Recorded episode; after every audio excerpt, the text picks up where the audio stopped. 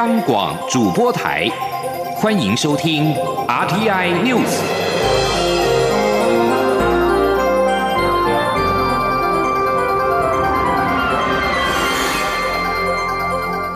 听众朋友您好，欢迎收听这节央广主播台提供给您的 RTI News，我是张顺祥。蔡英文总统十四号在总统府跟美国驻联合国大使克拉福特大使进行视讯会谈。总统特别感谢美国以及克拉福特坚定支持台湾。他也强调，台湾是一股良善的力量，有能力也有决心贡献国际社会。未来会持续推动加入联合国及其所属的会议和活动。继续让世界知道，台湾也是一个重要的伙伴。请听央广记者欧阳梦平的采访报道。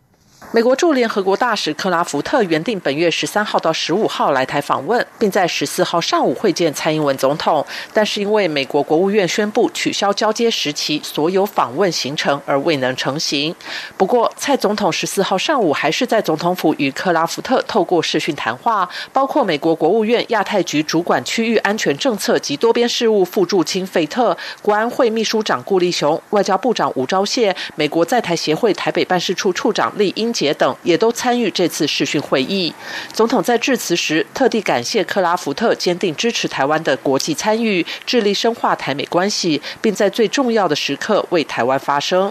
总统指出，克拉福特的作为鼓舞了台湾人民，不管是公开为台湾仗义直言，参与全球合作暨训练架构工作方，或是在纽约与驻纽约台北经济文化办事处处长李光章会面，克拉福特的支持让两国的关系更加紧密。也让世界更了解台湾，而克拉福特在 Twitter 上与台湾黑熊布偶一起入境的照片，也深深虏获台湾人的心。这只小熊不仅象征台湾，更激发了年轻世代想要多加了解，进而共同努力帮助台湾成为联合国的一员。总统并强调，会继续让世界知道台湾是股良善的力量，也是重要伙伴。希望美国能够继续支持台湾加入联合国及其所属的会议与活动。总统说：“我们会继续让世界知道，台湾是一股良善的力量，也是一个重要的伙伴。我们有能力，也有决心贡献国际社会。展望未来，我们将继续推动加入联合国及其所属的会议和活动，希望美国继续给予支持。”总统之后也与克拉福特针对台湾的国际参与、台美深化合作、民主理念共享、教育资源交流等议题进行深度对话。总统府发言人张敦涵会后转述，总统除了表达台湾希望能够参与联合国外，也希望参加联合国周边的会议和活动，例如世界卫生组织、国际民航组织、国际刑警组织以及联合国气候变化纲要公约等。他强调，作为国际社会的一员，台湾有加入这些国际重。要组织的必要性。克拉福特在会谈后也于 Twitter 推文表示，他很荣幸能与蔡总统对谈，双方讨论了台湾在许多方面都是世界的模范，除了成功对抗 COVID-19，还包括台湾在健康、尖端技术等领域的贡献。中央广播电台记者欧阳梦平在台北采访报道。外交部发言人欧江安则表示，这次的视讯会议凸显美国对台湾参与国际组织的坚定支持，更向国际社会传递不应该将台湾排除在联合国体系外的有力讯息。而中国驻联合国代表团在社交平台推特表示。作为美国驻联合国大使的克拉福特，应该重读联合国宪章和一九七一年的联合国大会第二七五八号决议文，并且表示，美国试图要挑战一个中国原则的做法，不得人心，也徒劳无功。针对香港警方持续拘捕民主人士等情势的发展，陆委会的副主委邱垂正十四号再次呼吁相关方面要以包容、理性态度面对人民诉求，不要再变本加厉政治打压异议人士，如此才是维系香港繁荣稳定的根本之道。另外，对中共强化统战的作为，邱垂正指出。我政府陆续完成国安无法以及反渗透法等立法的工作，以防范境外势力干预渗透。提醒国人在交流的时候，应该尊重两岸条例的相关规范。记者王兆坤的采访报道。港警十四号逮捕律师黄国同等人，加上之前一连串的拘捕动作，陆委会副主委邱垂正表示，国际社会与台湾都会密切关注发展。中共既然宣称在港实施“一国两制”，港人治港高度自治，就应贯彻承诺，保障并尊重港人拥有自由、民主、人权、法治相关权利。然而，港版国安法实施以来，国际社会对相关方面伤害人权的作为屡有质疑与批评。邱垂正指出，近期香港民调显示，百分之七十二港人对过去一年的发展感到不满，也有百分之六十民众认为生活不快乐。因此，陆委会要再次呼吁相关方面应面对人民的诉求。他说：“要以包容、理性的态度面对人民的诉求，不要再变本加厉、政治打压异议人士，这才是维系香港繁荣稳定的根本之道。”至于中共修订统一战线工作条例，邱垂正表示，这种统战手法本质上仍是要打压社会自主性、多元性、多元化。巩固中国共产党一党专政，持续扩张中共对国际社会及民主国家的影响力，并凸显下阶段的对台统战工作。他说：“众所皆知，中共对台统战的工作，利用各种的平台活动，宣传渗透台湾社会，推动其反独促统的目标，遭到台湾民众的反对。我政府也陆续完成国安无法及反渗透法等立法工作。”以防范境外相关势力的渗透干预，并提醒国人在交流时应该遵守两岸条例相关规范，多加防范注意。此外，关于台商在中国大陆施打疫苗一事，邱垂正呼吁台商为了自身健康安全，应多关注接种疫苗相关风险资讯，审慎评估在陆施打疫苗的安全性。而政府会持续关注相关情形，如果国人发生健康受损的情形。相关人员回到台湾，仍会予以照顾医治。中央广播电台记者王兆坤台北采访报道。美国贸易代表署十四号公布二零二零二市场报告，台湾电影天堂的网站被指涉涉及到盗版。中国百度的网盘、淘宝网、拼多多与虾皮同样列入。北京秀水、浙江义乌等实体市场也被点名。赶在政权交替之前，美国贸易代表署提早公布二零二零年仿冒跟盗版恶市场的报告。报告一共列入了三十九个虚拟网站跟二十四个实体的市场，指控这些网站跟市场涉及到商标侵权跟盗版，对美国经济跟消费者带来损害。台湾的电影天堂，继去年被盯上之后，今年再度名列在三十九个盗版网站当中。报告指称，电影天堂是全球最受欢迎的非英语盗版的网站之一，提供没有经过授权的电影、电视节目、音乐跟软体。而中国多家大型的电商平台，今年也同样上榜。包括隶属百度集团的百度网盘、阿里巴巴旗下的淘宝网、跟虾皮、拼多多、敦煌网都被列在恶市场的名单里面。同样是名单的黑名单，美国国防部十四号在中国军方拥有或控制的中国企业清单里面，再增列九家中企，其中贺建手机制造商小米集团，未来美国投资人将不得投资这些企业。美国国防部十四号列入最新中企名单，除了小米之外，还包括了中维半导体设备公司。箩筐技术公司、北京中关村发展投资中心、广东高云半导体科技公司、大新华航空、中意宇通科技公司、中国航空集团与中国商用飞机公司。美国国防部透过新闻稿表示，国防部坚决反对中国军民融合发展战略。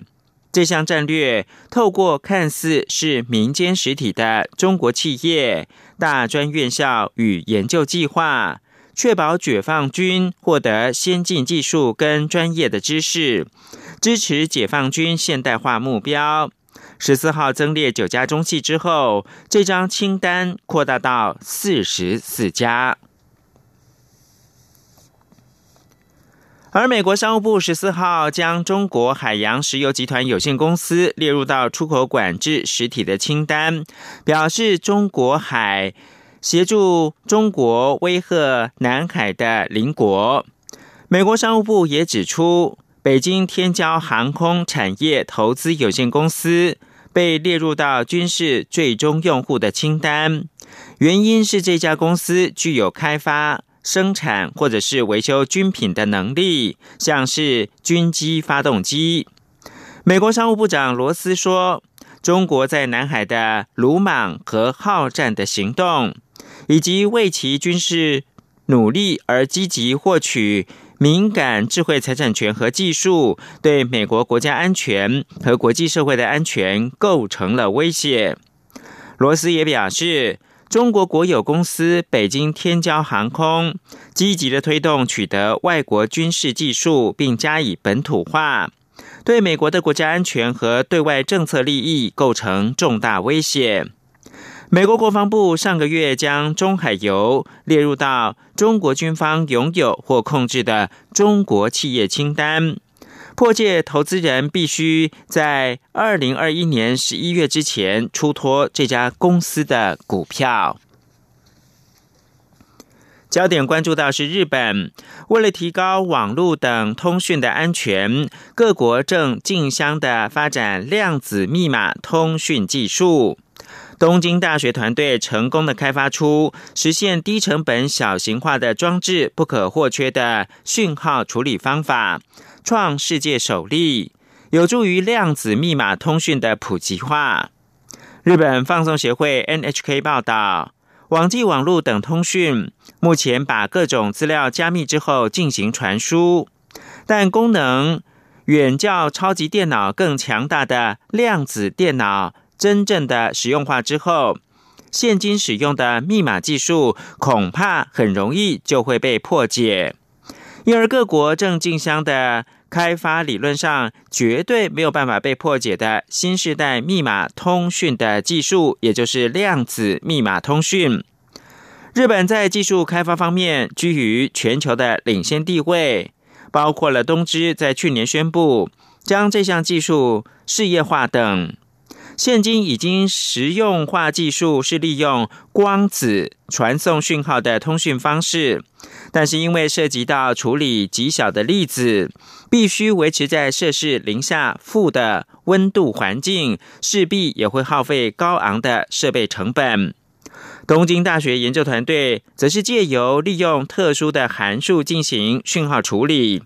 在常温之下不使用光子，透过光纤利用光波的传送，证实可以保持相关密码的强度，这是全球实证的首例。中央广播电台。是阳光，翅膀打开了世界之窗；是阳光，翅膀环绕着地球飞翔。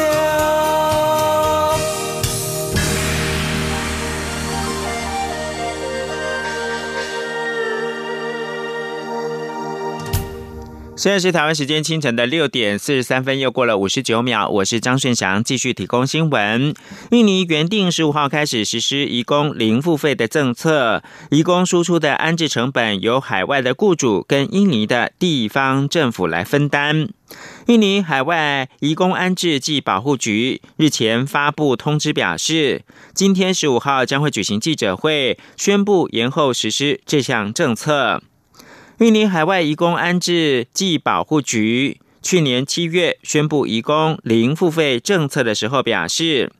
政策将在半年的过渡期之后实施。去年十二月，印尼决定从今年的元月十五号，也就是今天开始实施。不过，预估今天上午的十点将会宣布延长过渡期，等于是让这项政策延后实施。印尼的移工零付费政策适用所有移工的输出国，在台湾、香港等地引起了雇主的反弹。台湾劳动部跟印尼去年底举行第一次的线上会议，原定昨天十四号举行第二次会议。劳动部表示，因为印尼突然的取消而没有举行。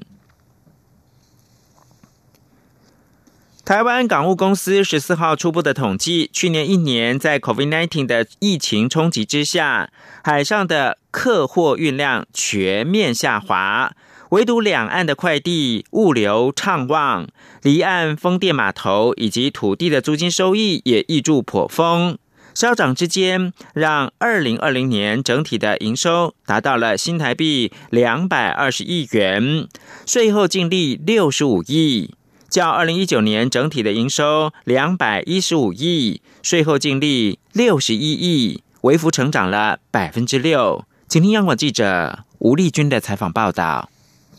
在俗称武汉肺炎的 COVID-19 疫情冲击下，交通部航港局所属的台湾港务公司去年一年海上客货运量全面下滑，也因此不仅邮轮营收较二零一九年减少新台币二点三亿元，货运营收也衰退百分之零点七，大约两百一十三亿元。港务公司董事长李贤义十四号表示，客运方面，国际邮轮旅客人次。相较二零一九年的一百零五万，若非台湾防疫有成，于下半年展开跳岛旅游，让账面上还能看到二十七万人次，否则衰退幅度绝对超过七成四。至于两岸渡轮，则惨跌百分之九十五，从前年的二十三万九千人次下滑到一万两千人，国内航线也减少三成，从前年。年的二十一万人次落到十四万。海运方面，虽然货柜三雄荷包赚的饱饱饱，但主要受惠于运价抬升，整体港群货柜装卸量其实掉了百分之四点六一，只剩一千五百三十万 T，其中又以高雄港衰退百分之七点七四最多。李贤义说：“现在高雄整体是九百六十二万 T，少了。”大概八十万 two，因为最主要是空柜还有转运柜。都滞留在美国、北美那里，还有欧洲，所以柜子回不来。那另外有一些就是因为柜子太慢，所以有些船企都 delay，还有他们的一些路线也做一个检讨，所以就比较少。不过李贤义也指出，所幸去年离岸风电码头及土地租金收益高达四亿元，两岸快递物流畅旺，获利也从二零一九年大赚四百多万元，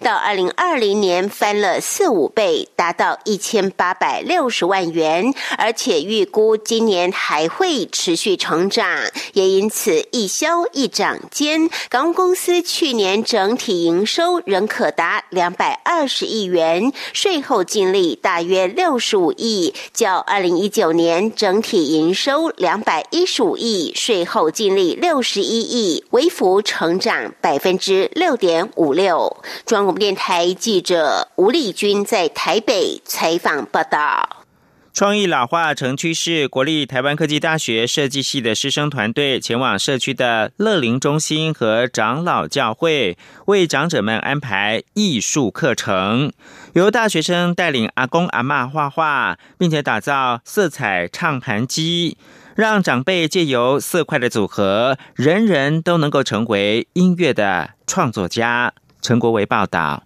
台湾科技大学师生组成服务团队，这学期以新北双联乐龄健康活力中心以及台北和平长老教会为据点，为高龄者规划为期八周的艺术课程，包含创作亚克力自画像、古早铜腕作画、水墨画、碎纸拼贴画，以及听音乐、画颜色等，尝试透过创作认识自己，分享生命故事。计划主持人台科大设计系副教授董方武表示，透过创意老化，以艺术介入。结合跨系所力量，开发简易操作的辅具，降低年长者的创作门槛。其实长者也会称呼我们学生是老师哦，所以我觉得那个互动是在课程当中很微妙，就是那个年龄其实会不见，然后所有长者也都会很像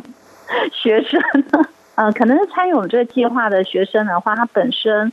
呃，对于跟长者互动，它本身就是不排斥的，所以我觉得整个过程还蛮顺利的。团队特别打造可以侦测颜色的色彩唱盘机，能播放出两百多个色彩对应的声音，让长辈们可依色彩特性自由组合色块创作音乐。这项设计之前也获得联发科技数位社会创新竞赛优等奖。有点像我们在做马赛克的这种练习。所以它就会从一幅画作当中的话，去萃取一些颜色，然后拼出一个唱盘，然后放到那个唱盘机的话，它就会播放出声音。参与课程的张奶奶说：“所有课程都是手脑并用，非常好玩。但大家一开始对艺术创作都没有自信，是在学生们很有耐心的示范下，最后完成漂亮的作品，让大家很有成就感。”中央广播电台记者陈国伟台北采访报道。国际新闻：麻省理工学院教授陈刚十四号遭到逮捕。美国联邦检察官指控他在寻求联邦资助的时候，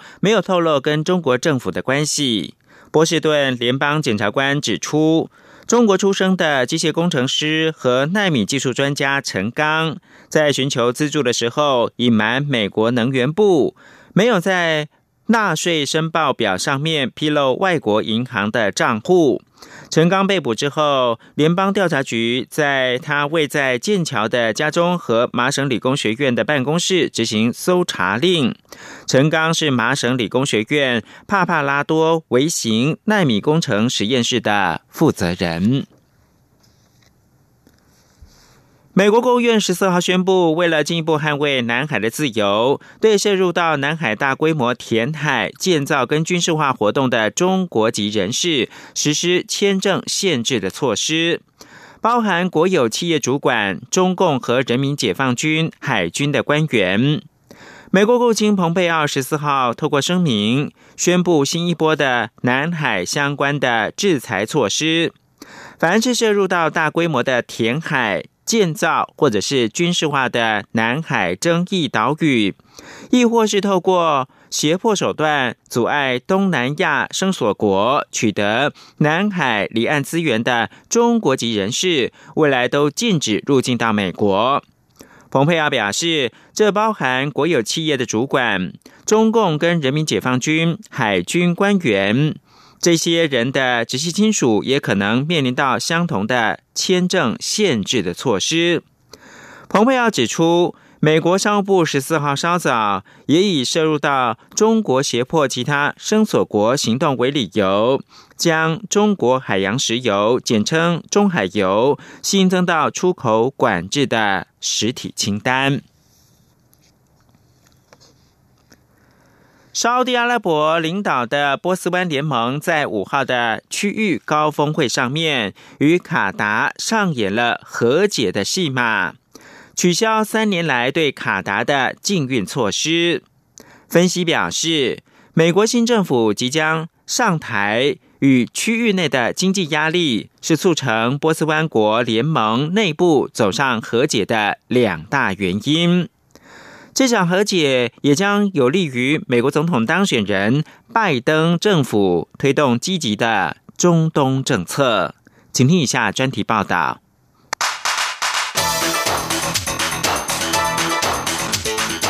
专题报道。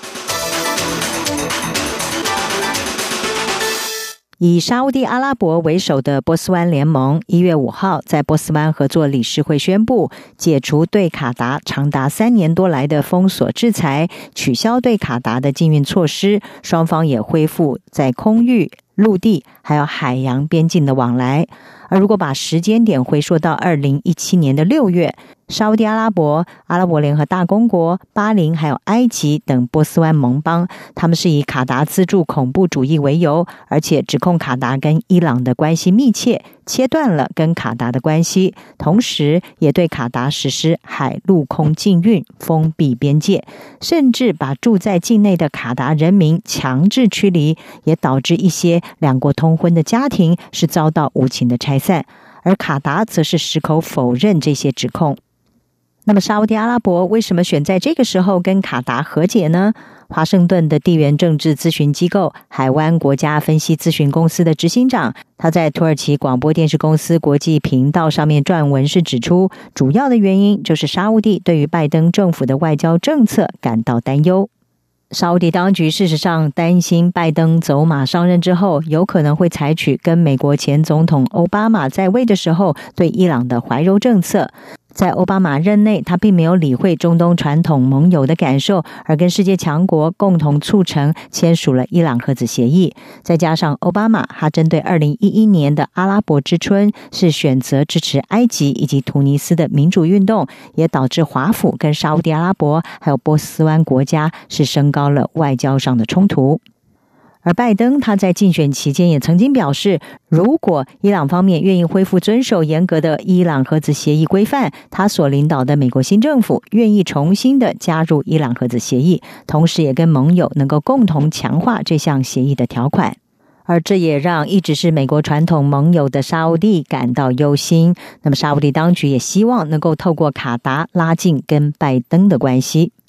美国乔治城大学历史与国际关系学的教授纽伦堡，他就在非盈利媒体《公平观察者》上面撰文分析，卡达从一九九二年开始一直是美国在波斯湾的重要军事伙伴。美国的乌代德空军基地就设在卡达首都杜哈的郊外。华府在之前也曾经感谢杜哈当局接待塔利班特使团，而促成了阿富汗和谈。此外，卡达当局也表达支持拜登政府所提出的优先事项，例如积极的应对气候变迁以及配送疫苗来控制 COVID-19 疫情大流行的问题。因此，波斯湾国家内部的和解是有助于沙地跟拜登政府建立更温暖的联系。虽然说沙乌地的实际领导人，也就是王储萨尔曼亲王，跟美国总统川普私交非常的好，在川普任内也共同的对抗伊朗，而且川普甚至在《华盛顿邮报》的专栏作家哈绍吉，他在二零一八年遭到沙乌地特工谋杀这个案子上，无视国际的谴责，出面袒护萨尔曼亲王。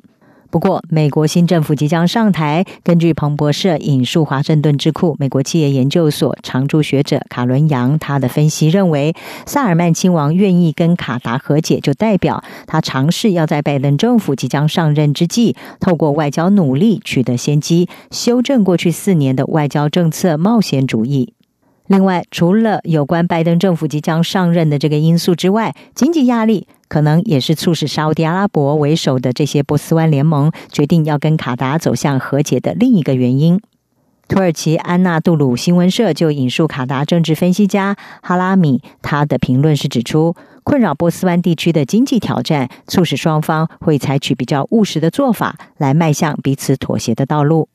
事实上，在沙迪阿拉伯为首的联盟跟卡达过去三年多的僵局期间，能源价格是大幅的下滑。再加上去年初爆发的 COVID-19 疫情大流行，也导致沙迪阿拉伯和卡达遭受了重大的经济损失。萨尔曼亲王推动摆脱依赖石油的多元化经济计划，也遭到了重大的挫折，所以选择跟卡达恢复往来，渴望能够推动区域内的经济成长。哈拉米他表示，沙地以及区域内的经济压力为结束沙地联盟跟卡达的争端以及化解危机创造了有利的条件。而以沙地为首的波斯湾联盟，在美国新政府即将上任的国际政治情势转变，还有区域内的经济压力等等双重因素影响之下，选择跟卡达握手言欢，结束敌对，也有利于拜登新政府推动未来更为积极的中东政策。以上专题由张子清撰稿，海清清播报。谢谢您的收听。